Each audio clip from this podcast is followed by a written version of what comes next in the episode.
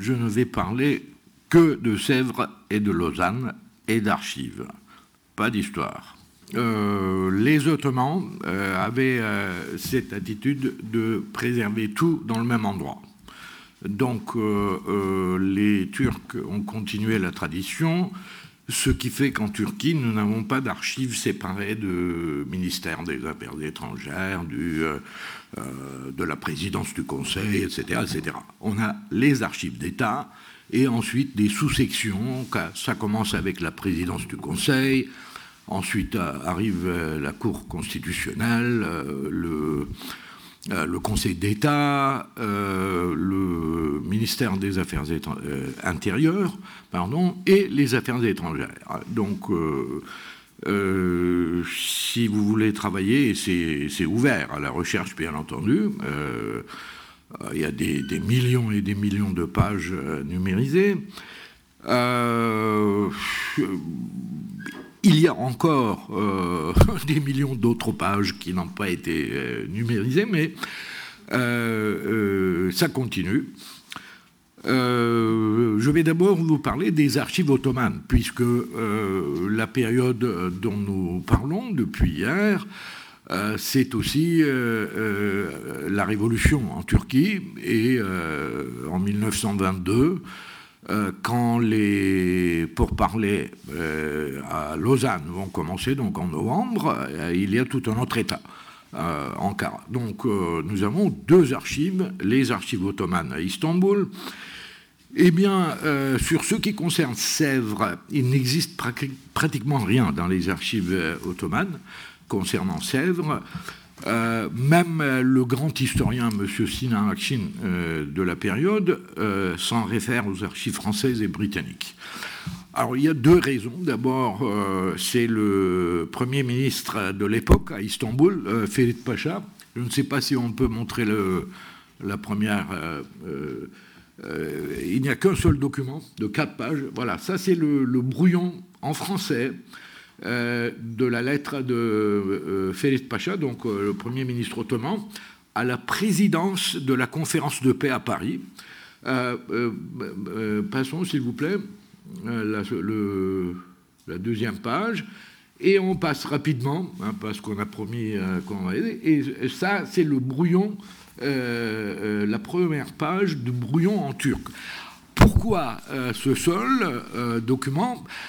Probablement parce qu'il s'est obligé de se référer à la Chambre euh, des euh, euh, conseillers légistes pour les concepts légaux et leur traduction en français. Et c'est la raison pour laquelle c'est le seul document que nous trouvons aujourd'hui à Istanbul. Même les procès-verbaux des, conseils, des réunions de conseil de ministres n'existent pas. Pourquoi? Eh bien parce que tout a été transporté euh, à Ankara.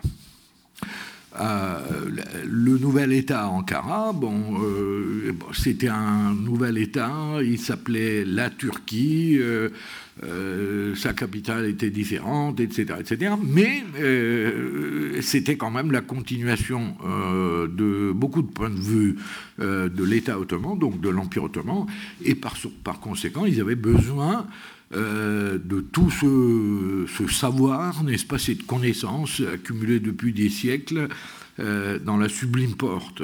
Et euh, en Ankara, malheureusement, les archives du ministère des Affaires étrangères ne sont pas complètement disponibles aujourd'hui, on va voir.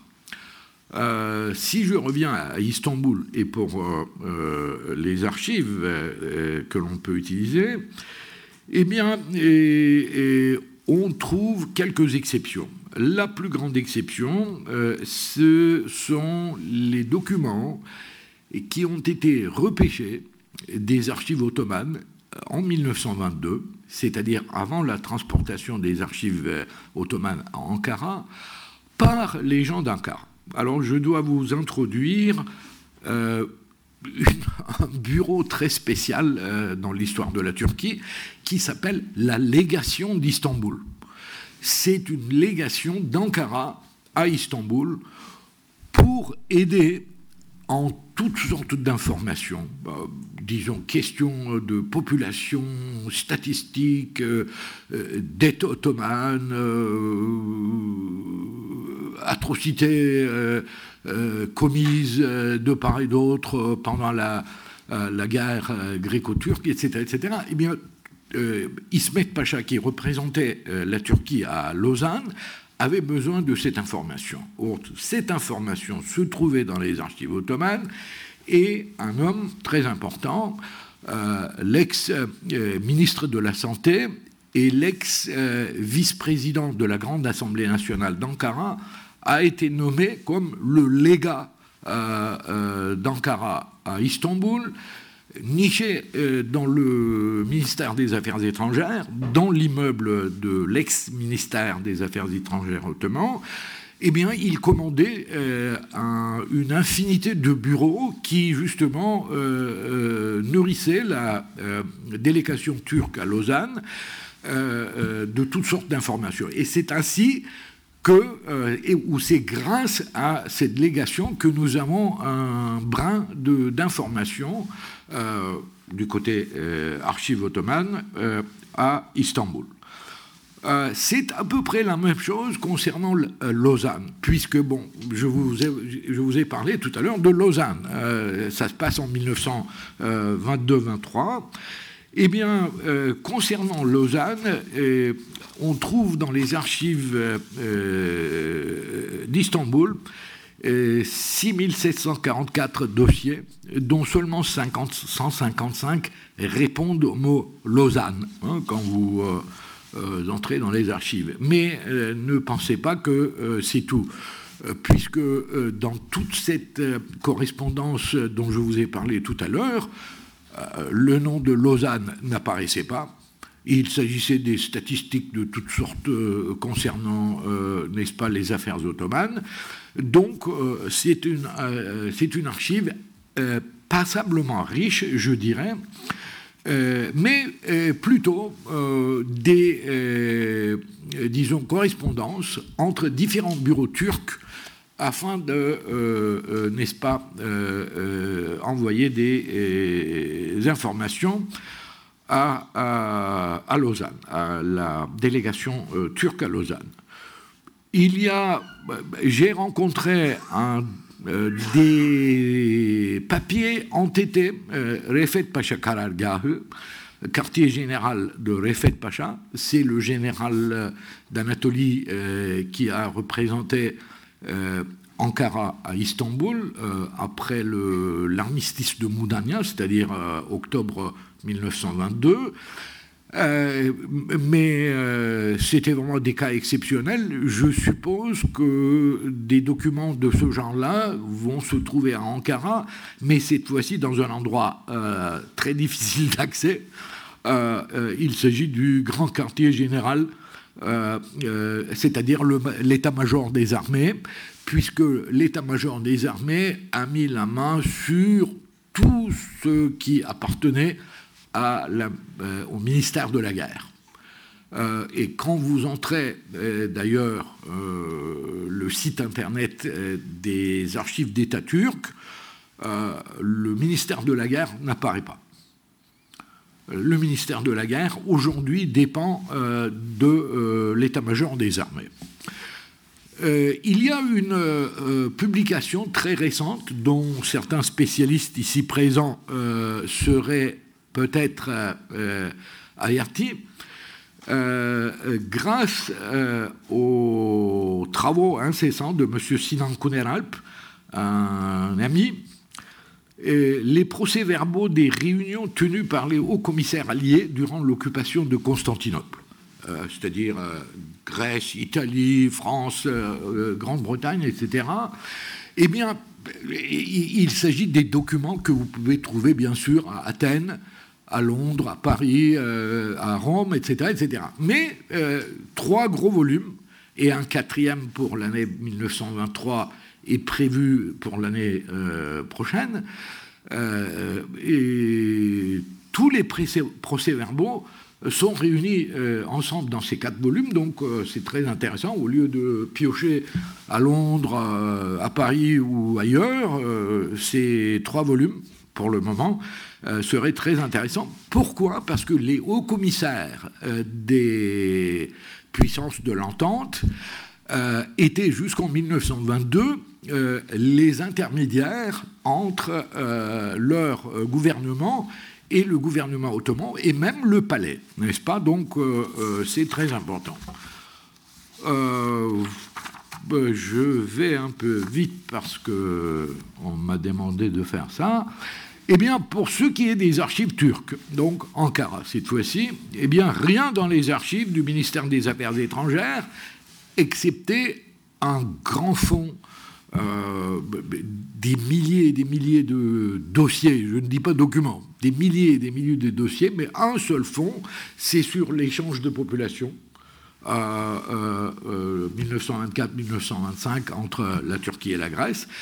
Euh, je dois vous dire qu'il n'y a que 53 dossiers qui répondent au mot de recherche Lausanne. et là aussi, c'est fort euh, agréable et euh, euh, je ne sais pas, peut-être mon collègue ici présent va m'aider parce qu'il paraît que dans les régions du, de la vallée de Vardage, c'est-à-dire dans la Macédoine grecque, d'où étaient partis beaucoup de Turcs, se trouvait un village qui s'appelait Lausanne. L-O-Z-A-N. Donc, euh, quand vous frappez Lausanne, euh, euh, il y a des, familles paysannes turques qui apparaissent. il y en a 53. Je ne savais pas qu'il y avait un tel village, peu importe. C'est dans la Yenice Vardar. ok. ou peut-être une certaine faute d'orthographe, je ne sais pas, mais vraiment Lausanne, Lausanne, ça apparaît toujours Lausanne. Euh, bien, euh, mais euh, je suis optimiste pour un prochain avenir.